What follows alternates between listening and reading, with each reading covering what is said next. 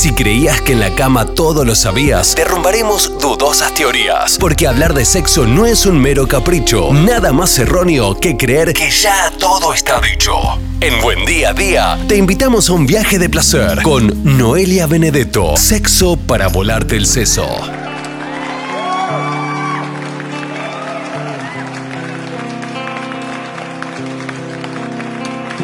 Bienvenidos y bienvenidas a nuestro segmento de los martes, Sexo para volarte el seso. Y bienvenida, Noelia Benedetto. ¿Cómo estás? Noe, buen martes para vos. ¿Cómo vas, Jero? Buen Bien. día para todos y todas. Curioseando eh, un poco tus redes, muchos temas y muchos temas que, que hablamos y debatimos parten de, de- de tus redes y alguna- algunas cosas que planteas que están buenas. Y hace poco subiste una publicación que un poco me explicaste, pero estaría bueno explayarnos más hoy y que la gente lo, lo pueda entender, del denominado sexo vainilla. ¿Qué es el sexo vainilla? Antes que nada, no es eh, algo de, tener sexo mientras nos ponemos helado, ni nada, ni nada cuestiones comestibles al, al momento del, del acto, porque a veces se relaciona con ese helado. En realidad tiene que ver con, el sabor de, de helado. Es un término que, que han acuñado desde el sector BDSMero, que para el que no sabe o para la que no sabe qué es el BDSM, tiene que ver con una sigla, es un acrónimo en realidad anglosajón, que tiene que ver con el bondage, que son las ataduras, la disciplina, la dominación, sumisión y el sadismo masoquista. Entonces, la gente que practica este tipo de sexo, por así decirlo, o de, o de actividades, dice que todo lo que eh, tiene más que ver con un terreno de lo convencional, lo normativo, eh, lo clásico, por así decirlo, tiene que ver con el sexo vainilla. ¿Y de dónde sale eso? De una metáfora de llegar a una heladería con un millón de, de gustos, algunos más eh, sofisticados que otros, y salir con el conito básico de vainilla. Qué triste.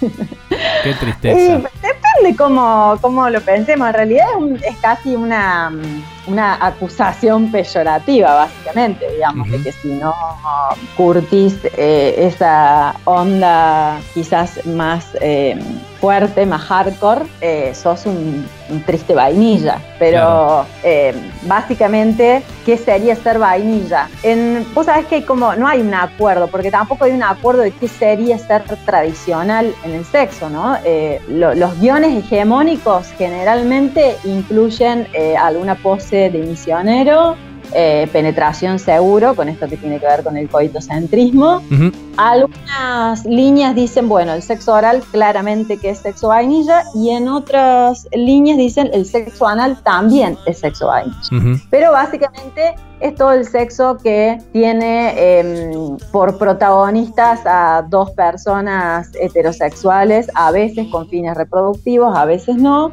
donde seguramente hay algo del orden de esto de erección, lubricación, penetración, orgasmo y también puede llegar a incluirse eh, el tema de la autoestimulación o la masturbación, como hemos hablado en otro momento. Bueno, es como una línea más de, los lugares comunes que habitamos a veces en el sexo, en contraposición a lo que se habla de sexo kinky, que kinky en, en inglés tiene que ver con torcedura, entonces se dice si la torcedura es lo kinky, el va- el vainilla o lo vainilla sería todo lo lineal. ¿Por qué torcedura?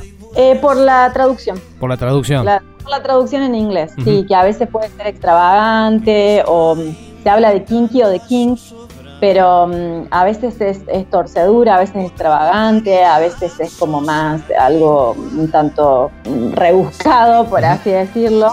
Eh, entonces se, se- se habla de, de eso. Es eh, un autor que, que desarrolla todas estas prácticas, se llama Tristan Taormino, manifiesta esto, dice los torcidos. Los torcidos serían lo- los que practican el sexo Está o sea, bien. los no vainillas. Está bien. ¿Cuál es tu visión respecto al sexo vainilla? Yo creo que mm, siempre y cuando no s- caiga en estas cuestiones del, del coitocentrismo como destino obligado y que lo que hace es justamente hacer un reduccionismo en las prácticas, eh, lo que genera justamente encuentros más precarios, más básicos y que a veces no necesariamente son placenteros para, para todas las partes, eh, me parece que ese es el problema de lo vainilla. Después, la realidad es que no creo que sea tan binario como decir eh, o es BDSM o es sexo vainilla, ¿no? Sí creo que es el guion más autorizado, por así decirlo, o más tradicional, pero eh, que, no tiene nada de malo, digamos, yo no lo usaría como un término peyorativo, ¿sí? Yo creo que se puede encontrar cierta variedad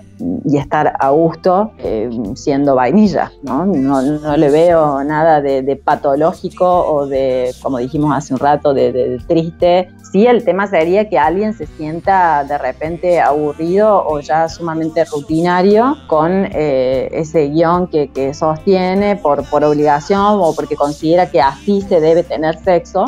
Em, y, no puede salirse de ese lugar o no puede hacer algo con eso. Capaz que en una de esas el problema está en pedir siempre vainilla. Probablemente, probablemente. Para mí es, eh, la idea me parece no, no, es llegar a una heladería y probar todos los gustos, ¿no? Digamos, hay cosas que sabes a las cuales, no sé, yo, habrá, gustos a los que la gente no se quiere acercar. Aguante la crema del cielo.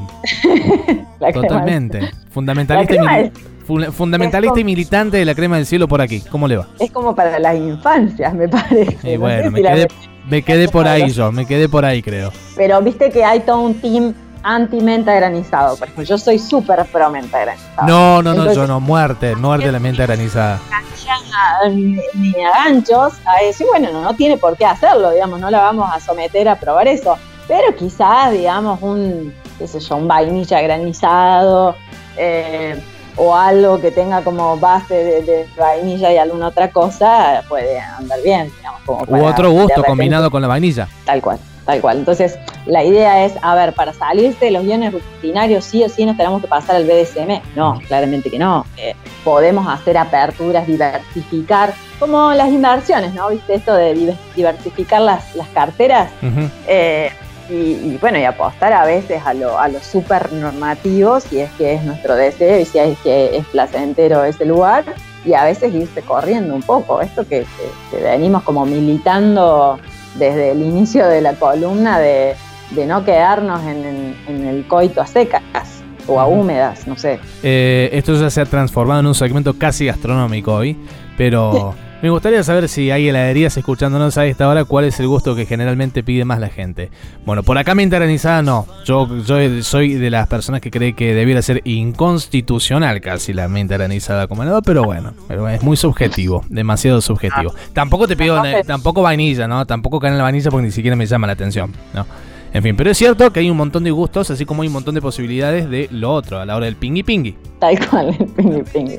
Sí, sí, sí. Hay, bueno, hay guiones de los más diversos y también un montón de cosas que hay personas que no sancionan como sexo, pero para otras sí lo son. Entonces, bueno, ahí creo que empieza. En la variedad está el gusto. y, hay una particularidad de la vainilla en sí, sacando el helado, eh, que la esencia de vainilla es, es un producto que huele muy bien, huele muy bien, pero es imposible probarlo porque es asquerosa. Vos probás es como la manteca de cacao. Vos o, respirás manteca de cacao, muy rico el olor, pero no, la verdad es totalmente desagradable comer un pedacito de manteca de cacao. La experiencia y al gusto y al tacto que, te representa en la boca es otra. Es verdad, eh, sí, sí, tenés razón. Bueno, puede pasar que hay cosas que, están buenas eh, más desde lo olfativo y no tanto desde lo táctil o, de cierto acercamiento. Hay cosas que erotizan más a la distancia que a la cercanía. Claro, y después cuando, cuando uno lo, por así decirlo, lo vive en carne propia, capaz que no está tan bueno. Tal cual. Bueno, ese es el garpe de la fantasía. Yo creo que la fantasía tiene un capital invaluable siempre y cuando no la saquemos del estatus de fantasía. Claro, claro. Y cuando la sacamos del estatus de la fantasía, ¿qué pasa? Eso ya es muy relativo, supongo tal. ¿Cómo? En algunos la perdemos como tal, digamos.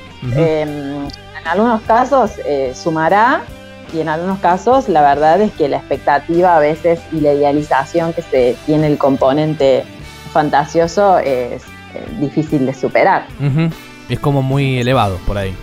Sí, sí, sí. Y también esto de que es muy difícil hacer una sintonía de las fantasías. Entonces a lo mejor propongo una fantasía, a lo mejor te cabe o no, pero de repente el hecho que involucres a otra persona que, no tiene el mismo intensidad o no está en el mismo en la misma sintonía en relación a la fantasía, eh, algo de la desilusión puede claro. parecer.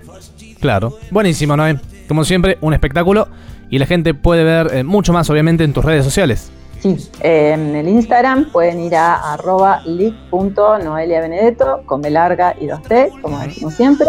Y bueno, de ahí les va a linkear a las demás redes sociales, a la página de Facebook, al podcast.